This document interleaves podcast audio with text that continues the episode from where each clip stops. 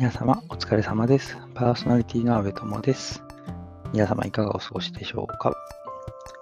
私はちょ前回に少しお話ししたんですけど、ビッグイベントが控えておりまして、まああと1ヶ月ぐらいは多分バッタバッタしてるんだろうなというような感じの近況です。はい。詳しくは前,、まあ、前回も詳しくはお話ししてないですけど、まあいろいろ忙しいなという日々を私は過ごしております。はい。このポッドキャスト、エールソートレイディオは、一介の会社員、安部友が、皆様からいただいた投稿、または Peing 質問箱に寄せられた質問に回答したり、何かテーマを設けて自由にお話しするインターネットラジオです。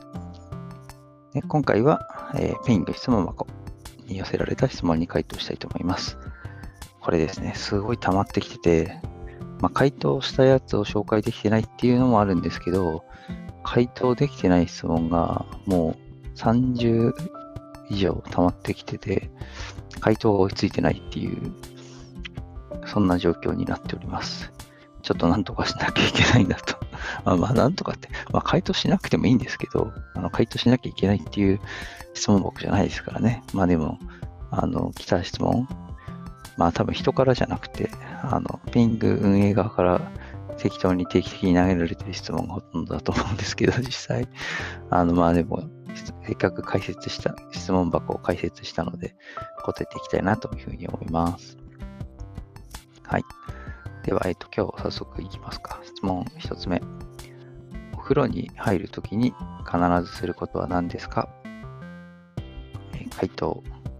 普通に体洗うくらいしかないかな。と回答しました。これ、まあなんか、ちょっと考えたんですけど、お風呂に入るときに必ず、その、なんですかね。まあ、体は洗うじゃないですか。まあ、あちなみに、あの、私は浴槽に浸かる派なんですけど、あ最近はそれもあんまりできてなくて、まあ、1日おき ?1 日おきにシャワーだけで済ませる日と、えっ、と、浴槽に浸かる日を設けてるかな。まあでも、2日に1回、3日に1回ぐらいになる時もありますけどね、浴槽の時、シャワーで、シャワーの頻度が最近上がってきたな。まあ体は洗うんですけど、まあ頭も洗うんですけど、それ以外になんかね、入るときに必ずすることって何ですかって。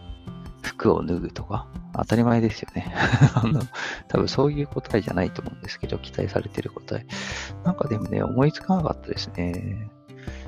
普通ですよね。なんかその体洗うとか、その自分が普通だと思って、世の中で案外普通じゃないことってなんか往々にしてあるんだろうなと思うので、一応やってることを考えたりしたんですけど、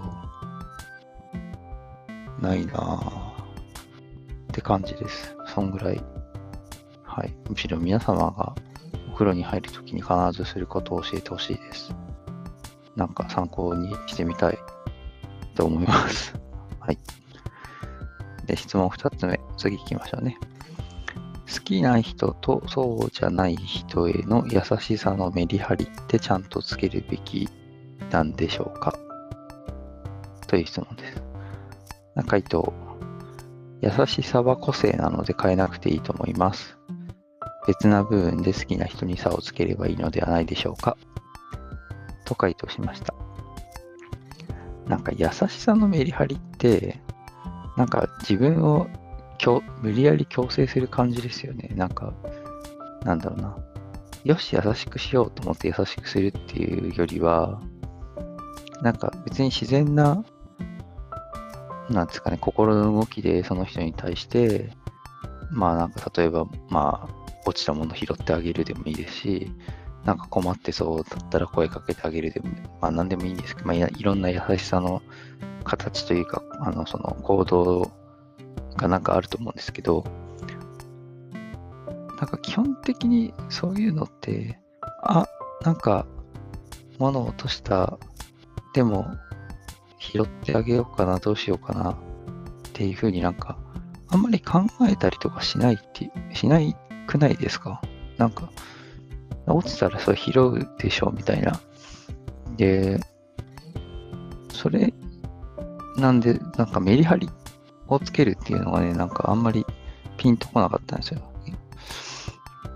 なので、その、優しさじゃないとこでなんか差をつけたらいいんじゃないか。例えばなんか、話しかける頻度を他の人より上げるとか、グッとかでもいいと思うんですよね。あと何？最近だったら LINE? まあ、なんかメッセージ送るのを他の人よりも回数多くするとか。うん、なんか、なんだろう、あと優しさ、優しさってなんだろうね。あ、まあ、誤解される優しさとかあるのかな。なんか、例えば他の、まあ、なんだろうな。まあ、異性が好きな人だとして、その、自分が好きな人とそうじゃない異性の人にも同じように優しくすると、なんか、あの、あっちの人のことも好きなんじゃないのみたいな思われるみたいな、そういうのは心配してるってことですかね。僕ね、そこれに関しては、うん、優しさはやっぱりなんか、個性だと思うんで、個性っていうかさっきの通り、なんか自然に出てくるものこそが優しさだと思うので、あんまりそんな器用にメリハリなんかつけられないよって思います。はい。こんな感じで はい、次行きましょう。質問3。えっと、一人旅で行きたいところとかありますか？回答。どこか静かなところに行ってみたい。まあ、このね、コロナのご時世で、まあ、旅なんかもう全然行けない、行きたいんですけどね、最近ちょっと忙しいんでね、もう旅行きたいですね。なんかもうどっかポッとね、ちゃちゃっと、もうなんか日帰りとかでもいいんで、なんか全然違うとこ行ってみたいとちょっと思いました。この質問を見たときに。で、静かなとこが いいかな。じゃあ、賑やかなとこじゃなくて、静かなところに、なんか温泉とか行きたいですね。静かなところに行きたいです。はい。次行きましょう。質問。この人無神経だなって思う人はどんな発言してる？という質問です。回答。何に対しても気遣いが感じられないような発言かなと回答しました。やっぱね、気遣い、気遣い、うん、そう。まあ、気遣いも結構さっきの優しさと近いんですけど、なんか、もう身についてる人は自然と気遣いできたりとかしますよね。でも気遣いは優しさよりも、優しさよりは意識的にやることだと思うんですよね。うん、で、それが、まあ発言とかにも現れると思うんですけど、それが感じられないなんか、こう、思いやりがないっていうかね。まあ、思い、うん、なんか思いやりがないイコール無神経かって言われると、ちょっと違う気がするけど、でもなんかそれが繋がってはいる気がしますね。うん。なんかそういうのが無神経だな。なんか、あの、天然みたいな人もいますけど、なんか、悪気はないけど、なんか、人から見ると無神経に人を攻撃したり傷つけたりしてる人みたいなね。うん。まあ、それも、まあ、やっぱり気遣いなんじゃないかな。まあ、天然な人でもね、気遣いは、ね、意識的にやればいいので、あの、そういう意識的な、意識的なじゃない、気遣いが感じられないようなことを言ってる人が、往々にして無神経なんじゃないかなって思います。次行きましょう。人を嫌いになるときとか恋愛で冷めるときはどんな瞬間ですか？回答。人を嫌いになるときと恋愛で冷めるときは、とは別な瞬間であることは確かですね。と回答しました。ちょっとね、もやっと回答しました、質問箱上では。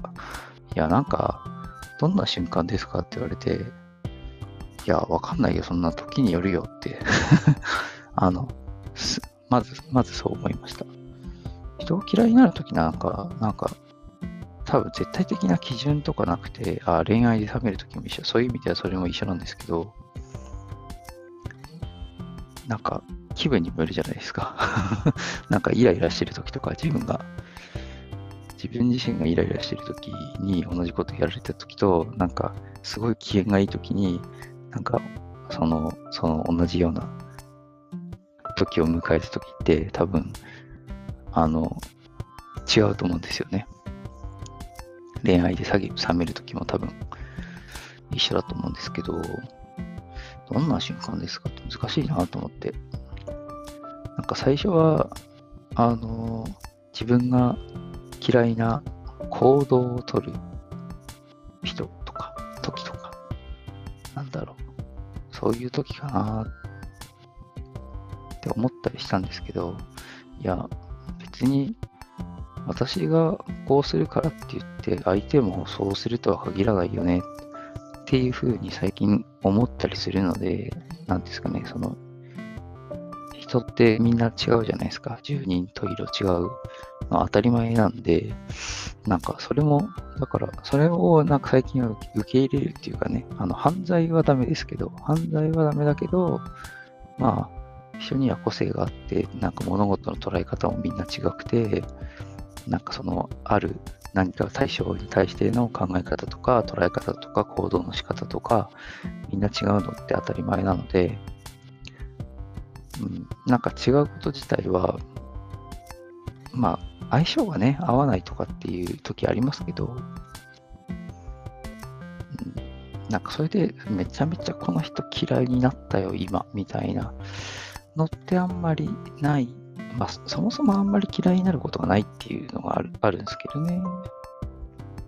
あと恋愛はちょっとね、最近恋愛してないんで うん、あんまり、あの、イメージが湧かないっていうのがあるんですけど、